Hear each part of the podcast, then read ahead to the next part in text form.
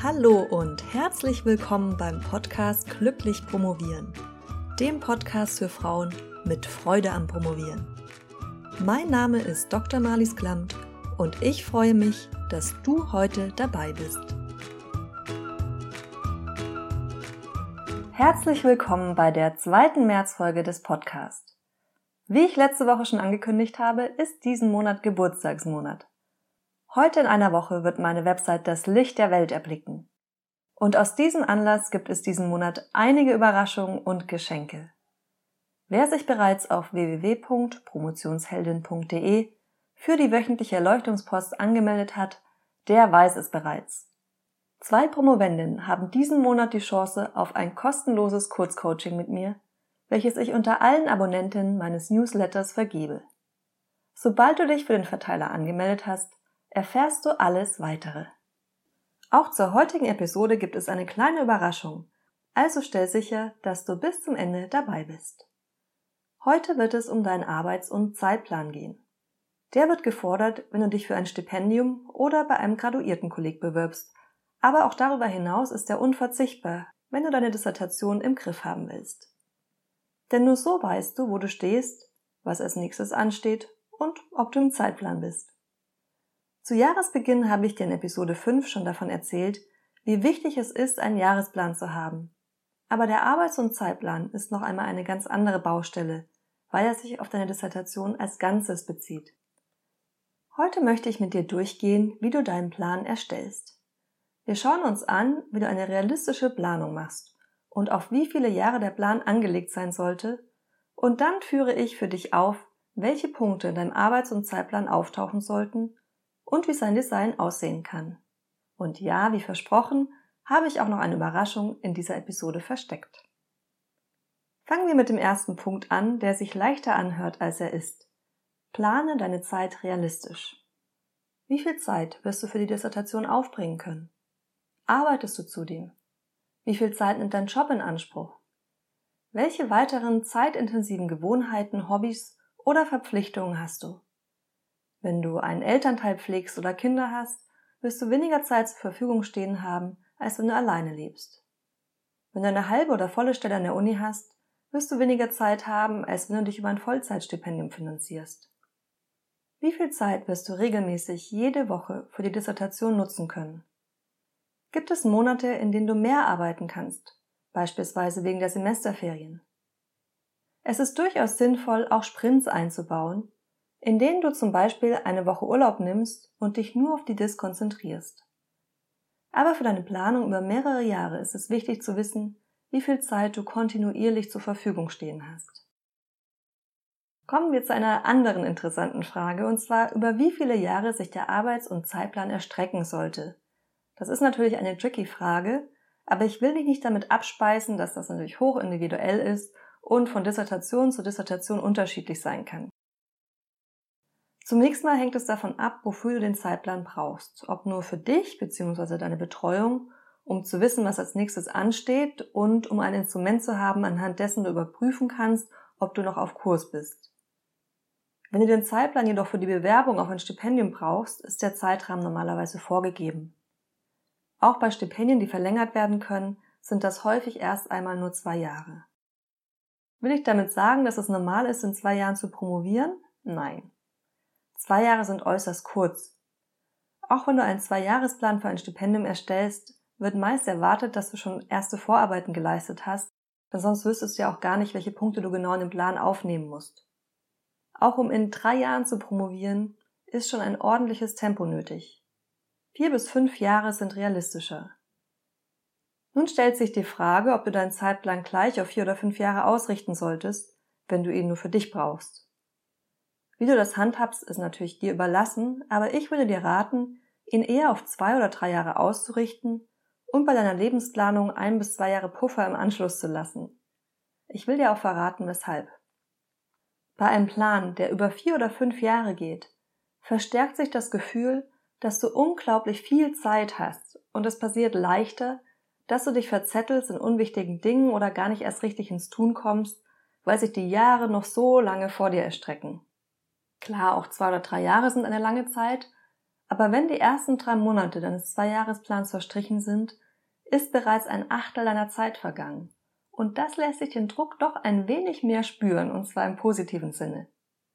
Der Nachteil von einem kürzeren Plan ist natürlich, dass du höchstwahrscheinlich länger brauchen wirst und dann immer das Gefühl haben wirst, dass du hinterherhängst. Das kannst du ein wenig abfedern, indem du zum Beispiel jedes halbe Jahr ein Update des Plans vornimmst. Eine andere Möglichkeit ist, Puffer einzubauen, was aber wieder zu einer Verlängerung des Zeitplans führt. Kommen wir jetzt zum Inhalt und schauen uns an, welche Punkte dein Arbeits- und Zeitplan enthalten sollte. Auch das hängt natürlich stark vom Fach und vom Thema deiner Dissertation ab, aber es gibt doch einige Punkte, die in geistes- und sozialwissenschaftlichen Promotionen zum Standard gehören. Die will ich nun kurz mit dir durchgehen. Die Orientierungsphase in der du das Thema festlegst, die Fragestellung und gegebenenfalls deine Hypothesen erarbeitest, ist häufig nicht Teil des Zeitplans, zumindest nicht, wenn du ihn für ein Stipendium brauchst. Ebenso die Erstellung des Exposés, obwohl das natürlich auch Zeit kostet. Der Grund dafür ist einfach. Das Exposé und der Arbeits- und Zeitplan sind Teile der Bewerbung für Stipendium und müssen deshalb vorher geschrieben werden. Deshalb ist der erste Punkt, der in deinem Arbeits- und Zeitplan auftaucht, dann meistens die Literaturrecherche. Diese kann sich auf ein Thema konzentrieren oder über mehrere Unterthemen erstrecken. Es geht hierbei darum, die Theorien zu identifizieren, die für dich wichtig sind und außerdem den Forschungsstand aufzuarbeiten, also zu schauen, was bereits zu deinem Thema geschrieben wurde. Klar, es kann sein, dass es direkt zu deinem Thema noch nichts gibt oder noch fast gar nichts, aber auch dann gibt es sicherlich Studien, auf denen deine Arbeit aufbauen kann, etwa weil sie einen Teilaspekt abdecken oder aber weil sie inhaltlich ähnlich sind, aber methodisch anders aufgebaut. Je nachdem, wie umfangreich deine Literaturrecherche ist, kannst du dir überlegen, sie direkt mit dem Anfertigen der Kapitel zu verknüpfen. Ich bin ja ein Fan davon, möglichst schnell mit dem Schreiben zu beginnen. Wenn du wissen willst, weshalb, hör dir Episode 13 an.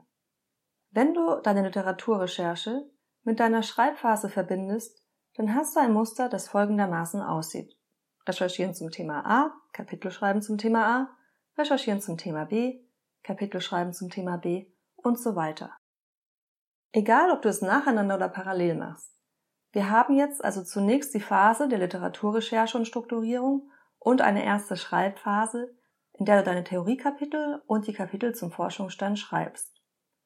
Dies sollte auch die Definition relevanter Begriffe umfassen. Diese beiden ersten Phasen sind häufig sehr zeitintensiv weil du nach bereits vorhandener Literatur suchen musst und die Auswertung dieser unter Umständen viel Zeit einnimmt. Je fokussierter du mit deiner Fragestellung bist, umso besser kannst du Literatur auswerten und umso weniger Zeit musst du für diese Phase einplanen. Als nächstes kommt die Phase, in der du deine Studie durchführst. Die Phase der Datensammlung und Auswertung. Je nach Forschungsdesign und Methodik kann die Beschaffung des Materials ganz unterschiedlich aussehen.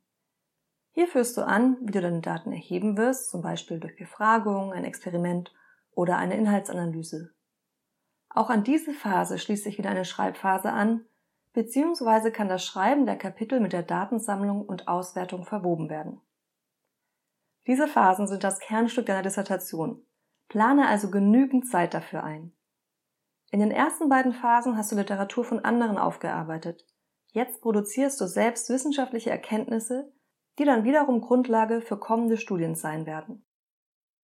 Nun kommen wir schon zur Endphase, in der es darum geht, die Dissertation noch einmal Korrektur zu lesen und Änderungswünsche deiner Betreuerin oder deines Betreuers umzusetzen. Überlege dir generell, wie detailliert du deinen Zeitplan machen willst und in welcher Form du Korrekturrunden mit aufnimmst. Spätestens jetzt schreibst du auch Einleitung und Fazit. Vergiss nicht, auch Zeit für das Layout einzuplanen. Nach der Abgabe solltest du dann realistischerweise mit einigen Monaten Wartezeit rechnen, bis dein Verteidigungstermin angesetzt wird. Wenn du dich mit dem Zeitplan für ein Stipendium bewirbst, dann würde ich nachfragen, ob die Verteidigung bereits im Zeitplan mit aufgeführt werden soll und wie du mit der Zeit zwischen Abgabe und Verteidigung umgehen sollst. Nach der Verteidigung ist es auch noch nicht vorbei, denn nun steht noch die Veröffentlichung und gegebenenfalls Suche nach einem Verlag an und unter Umständen hast du auch noch Auflagen bekommen. Das heißt, du musst vor der Veröffentlichung noch Änderungen umsetzen. Das würde ich persönlich jetzt noch nicht in den Arbeits- und Zeitplan aufnehmen, aber das solltest du einfach im Hinterkopf behalten für deine persönliche Lebensplanung. Noch ein paar Hinweise. Für deine eigene Planung kannst du dir überlegen, ob du Pufferzeiten einbauen willst für unvorhergesehene Vorfälle, wie zum Beispiel Krankheiten. Und zur Ausführlichkeit des Plans, ich würde mich bei einem Übersichtsplan auf Monate beschränken und die Ausgestaltung, was du pro Woche machst, dann noch einmal festlegen, wenn der entsprechende Monat gekommen ist. Sonst verzettelst du dich leicht und wenn du genauso gerne Pläne erstellst wie ich und gleichzeitig genauso viel Schwierigkeiten hast damit, sie tatsächlich umzusetzen, dann findest du dich sonst nur dabei wieder, wie du jede Woche stundenlang deine Pläne anpasst, weil sich etwas verschoben hat, anstatt in die Umsetzung zu gehen. Und noch ein dritter Hinweis. Wenn die Phasen, die ich dir eben erklärt habe, dir für deinen Fachbereich oder dein Thema nicht so ganz passend vorkommen, hilft dir vielleicht folgender Tipp. Suche in Bibliotheken nach Dissertationen, die in deinem Fach bzw. Thema angefertigt wurden und schaue dir deren Gliederung an. Dann bekommst du schnell ein Gefühl dafür, welche Punkte du in deinen Zeitplan aufnehmen musst. Ideal ist es natürlich, wenn diese Dissertationen eventuell sogar bei deinem Doktorvater oder deiner Doktormutter geschrieben wurden. Kommen wir nun noch zu der Frage, wie man den Plan optisch gestaltet. Manchmal gibt es Vorgaben, wie ein Zeitplan auszusehen hat. Falls nicht, kannst du dir selbst überlegen, was dir schlüssig erscheint und womit du gut arbeiten kannst. Das kann eine Excel-Tabelle mit einem Gantt-Chart sein oder ein Word-Dokument mit einer groben Übersicht. Ein Arbeits- und Zeitplan kann sehr ausführlich und detailliert sein und sich über mehrere Seiten erstrecken oder kurz und knapp auf einer Seite als Überblick dienen. Ich habe für dich tief in der Kiste meiner Promotionsmaterialien gegraben und zwei Arbeits- und Zeitpläne herausgesucht, mit denen ich während meiner Dissertation gearbeitet habe. Beide sind zu Beginn meiner Dissertation entstanden und haben deshalb nur noch eingeschränkt mit dem Endresultat zu tun, geben dir aber einen Einblick, wie ein Arbeits- und Zeitplan aussehen kann. Da diesen Monat Geburtstagsmonat ist, stelle ich sie dir zur Bearbeitung zur Verfügung. Wenn du dich auf promotionsheldin.de anmeldest, bekommst du einen Download-Link zugeschickt und kannst anschließend in den Arbeits- und Zeitplänen meine Daten löschen und durch deine eigenen ersetzen. Außerdem schicke ich dir dann auch Informationen zu den beiden kostenlosen Kurzcoachings mit mir, die ich im März vergebe. Ich hoffe, dir hat die Episode gefallen und du bist nun im Planungsfieber und hast schon deinen Kalender gezückt und Excel geöffnet, beziehungsweise dich auf promotionsheldin.de angemeldet, um in meine Arbeits- und Zeitpläne zu spicken und sie als Vorlagen für dich zu nutzen. Für alle, die sich schon für den Newsletter angemeldet haben, du brauchst dich natürlich nicht noch einmal anzumelden, sondern bekommst den Link trotzdem zugeschickt. Wir hören uns nächste Woche zum Website-Start mit einem Thema, das viele von euch beschäftigt. Der Prokrastination bzw. was man gegen diese tun kann. Bis dahin planungsfrohes Promovieren. Deine Malis.